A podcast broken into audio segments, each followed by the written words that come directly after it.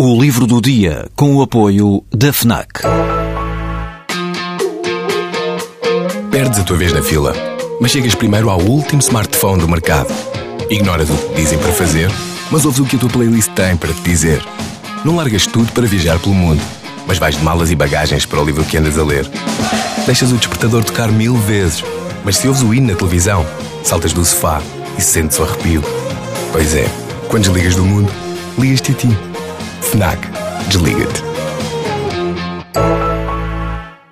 A expressão a banalidade do mal tornou-se comum quando se fala do cotidiano na Alemanha nazi e do facto de os comboios carregados de vítimas inocentes para os campos de concentração terem circulado sempre a horas.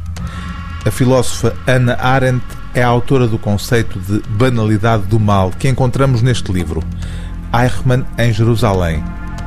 Adolf Eichmann, um dos principais organizadores do Holocausto, escapou ao julgamento de Nuremberg no final da Segunda Guerra Mundial, mas não escaparia aos agentes da Mossad, os serviços secretos de Israel, que o capturaram na Argentina 15 anos mais tarde, no dia 11 de maio de 1960.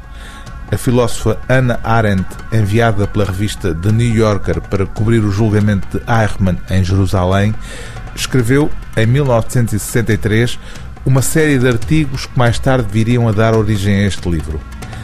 Aquilo que Anna Arendt, no papel de jornalista, descobriu durante as audições em tribunal foi que Eichmann era afinal um homem quase vulgar, um mero funcionário do mal, demonstrando assim a curta distância a que o ser humano se encontra da monstruosidade.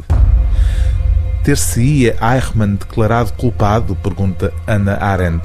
Se tivesse sido acusado como cúmplice de assassínio? Talvez. Mas teria levantado reservas importantes. Aquilo que tinha feito só retrospectivamente era um crime. Durante toda a sua vida fora um cidadão cumpridor da lei, porque as ordens de Hitler, que ele tinha executado certamente o melhor que fora capaz, tinham força de lei no Terceiro Reich. Já no cadafalso, a sua memória pregou-lhe uma última partida. Sentiu-se eufórico e esqueceu-se de que estava no seu próprio funeral. Foi como se naqueles derradeiros minutos recapitulasse a lição que nos ensinou este longo estudo sobre a maldade humana. A lição de uma realidade terrível que se situa além daquilo que as palavras podem exprimir e o pensamento pode conceber. A banalidade do mal.